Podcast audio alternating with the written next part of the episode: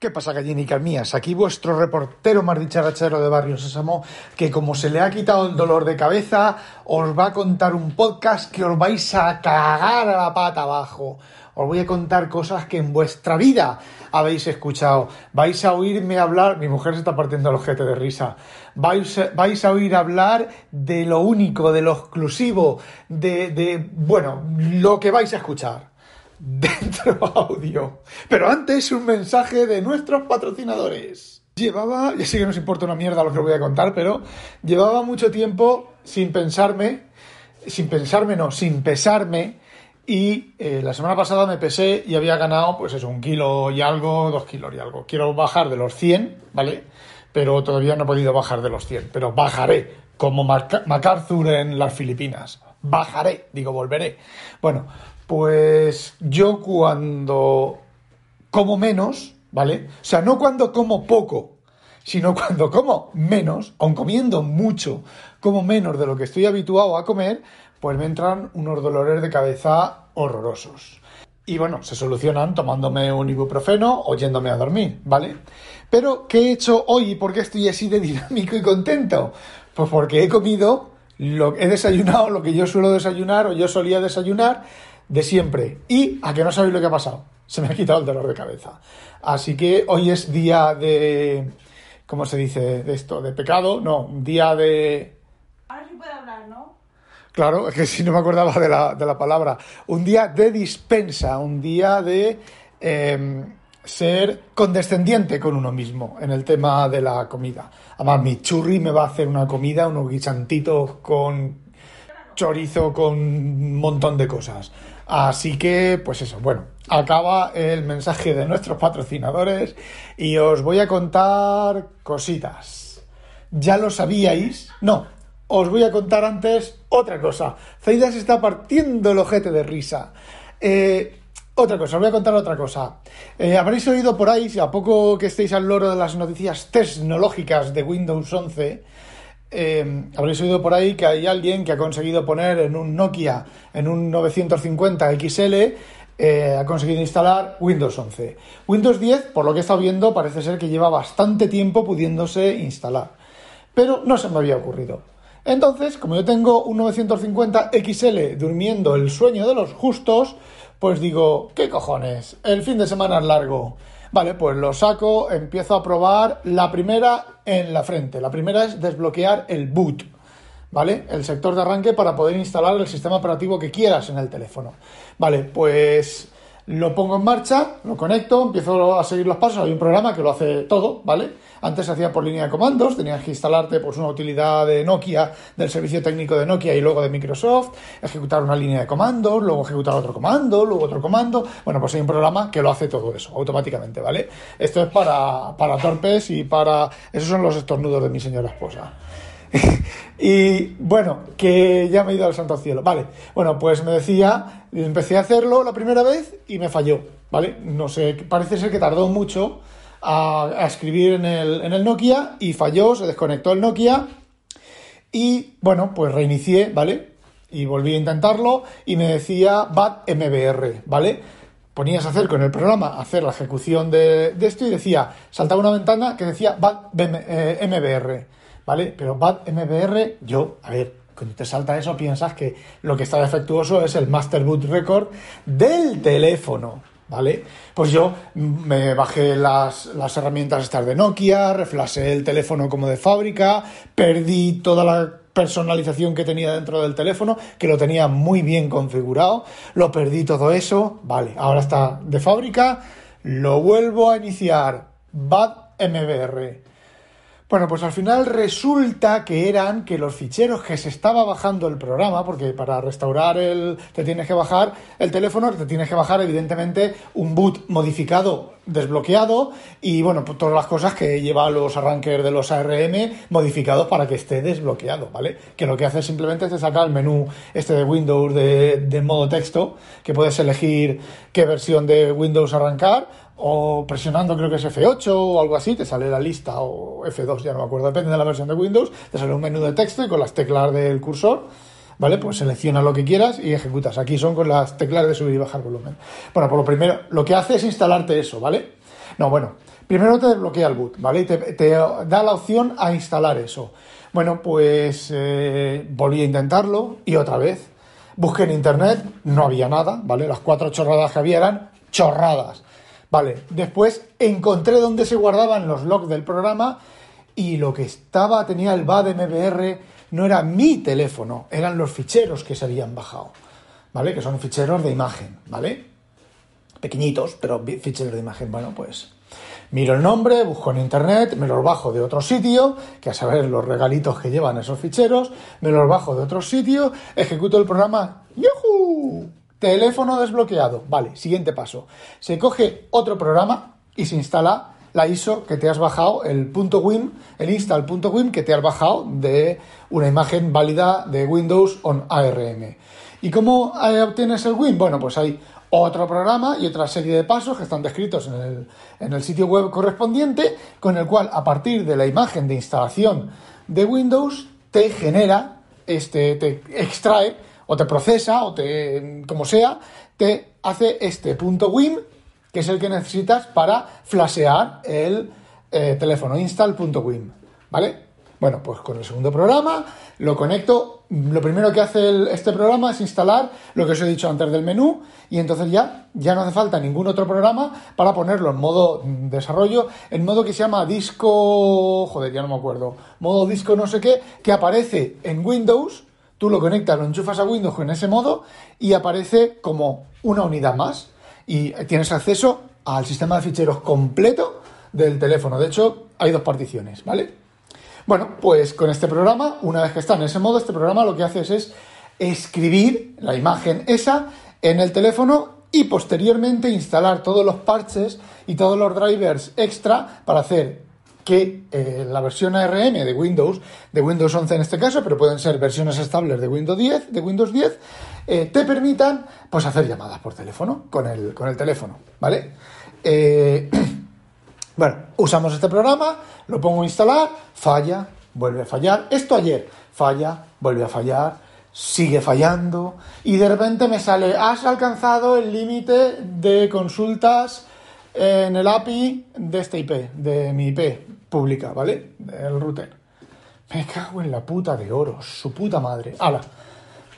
Me espero un par de horas, a ver si es por horas o por lo que sea. No, es por días, ¿vale? Bueno, pues llega esta mañana, eh, me pongo a hacerlo otra vez y se me corta la conexión de internet. Me cago en la puta de oros y no se me terminan de bajar los ficheros, ¿vale? Y me he fijado en el programa que cada vez que arranque lanzas el programa, el proceso de hacer todo esto, resulta que te dice borrando las descargas anteriores.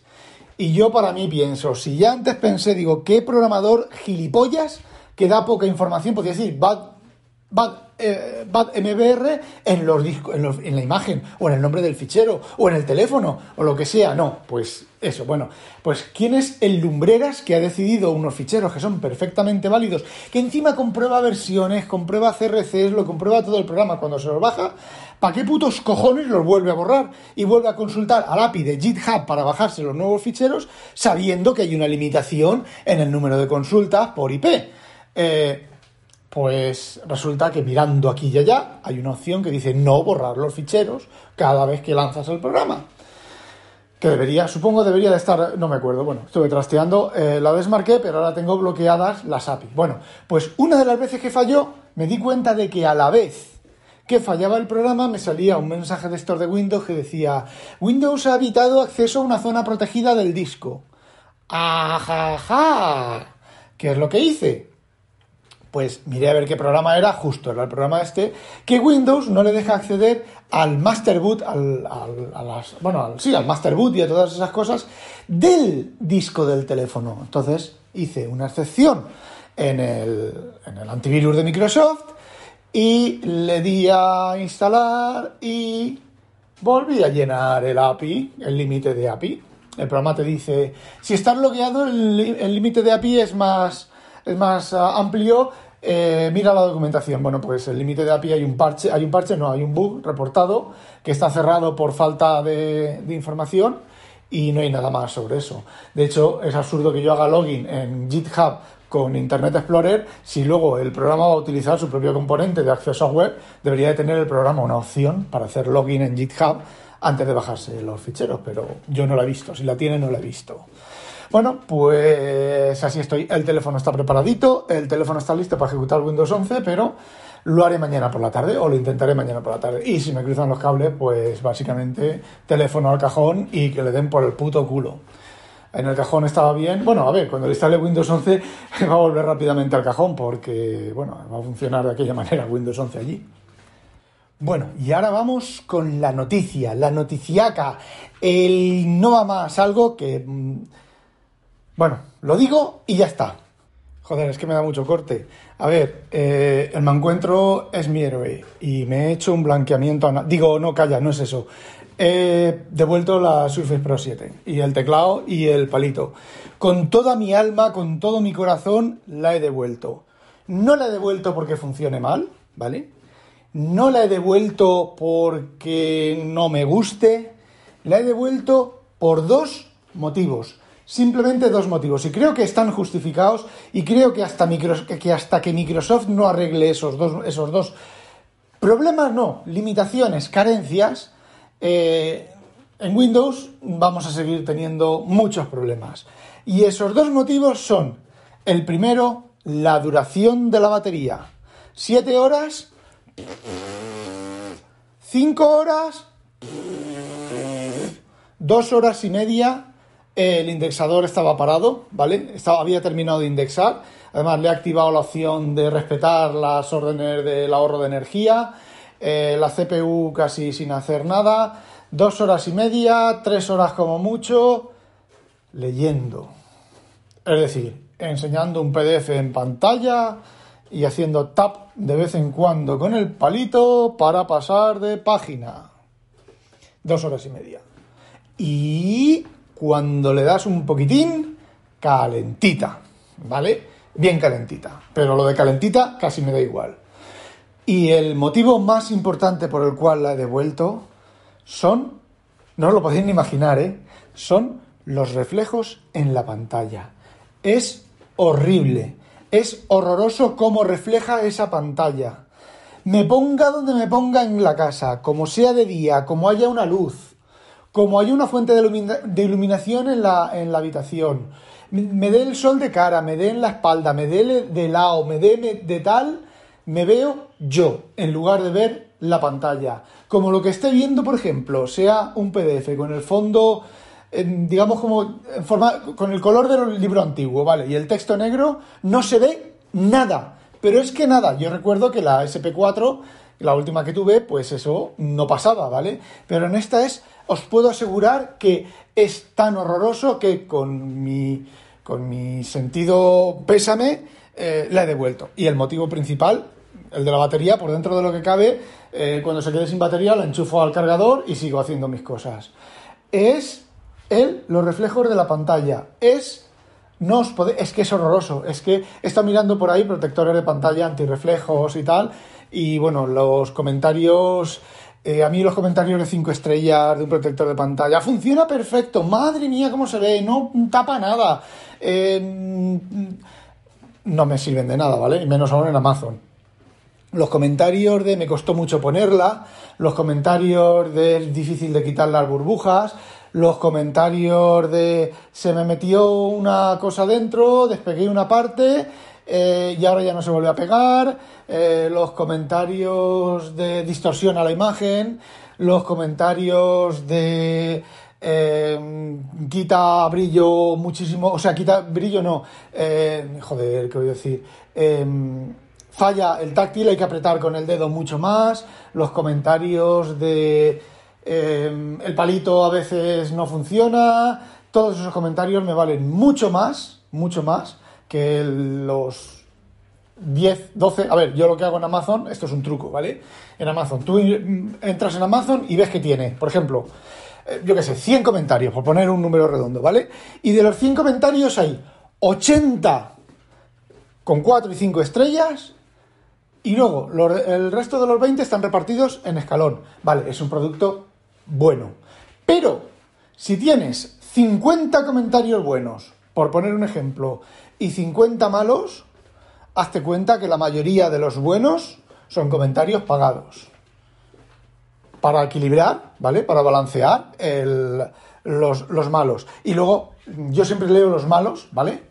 Porque los malos empiezan, vino rota, pues vale, pues la cambias, no tiene mayor importancia.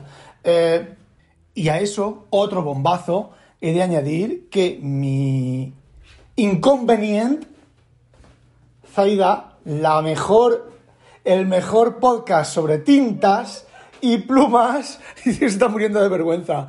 Cada vez que lo digo dice le, que le da vergüenza. Bueno, pues mi señora esposa, que trabaja de teleoperadora en sitios de encuestas, ¿vale? Ella no ha rechazado cualquier trabajo, de momento, ¿vale? Ha rechazado cualquier trabajo de intentarle vender a la gente e intentar engañar a la gente. Ha encontrado una oferta de trabajo para escribir reseñas falsas. ¿En dónde me has dicho? ¿En Amazon o simplemente reseñas falsas? No ponía. No ponía escribir reseñas falsas, una oferta de trabajo para eso. Vamos, no ponía eh, oferta de trabajo para escribir reseñas falsas, sino oferta de trabajo para escribir reseñas. Pero así, con toda esa desfachatez. Así que con todo eh, mi corazón, eh, mañana la Surface, el palito y el teclado salen para Alemania. Está ya preparado el paquete, solo me falta imprimir la etiqueta y pegarla en la caja. Y de verdad, lo siento, me estaba gustando mucho. A mí siempre me ha gustado cómo escribe el palito en la pantalla. Me ha gustado mucho cómo reconoce el texto ahora la, el, Windows 10, ¿vale? El, texto manuscrito. eh, muchísimo, muchísimo. Pero mm, OneDrive está funcionando bastante bien, lo he tenido todo el fin de semana y parte de la semana pasada y funciona muy bien. De hecho, bueno, funciona muy bien, no. De hecho, yo creo que utiliza eh, la tecnología de iCloud Drive en el Mac. O sea, en el Mac funciona exactamente igual que iCloud Drive, con las mismas peguitas y las mismas cositas, excepto el problema de que acepta menos, menos eh, caracteres especiales en, los nombres de los ficheros.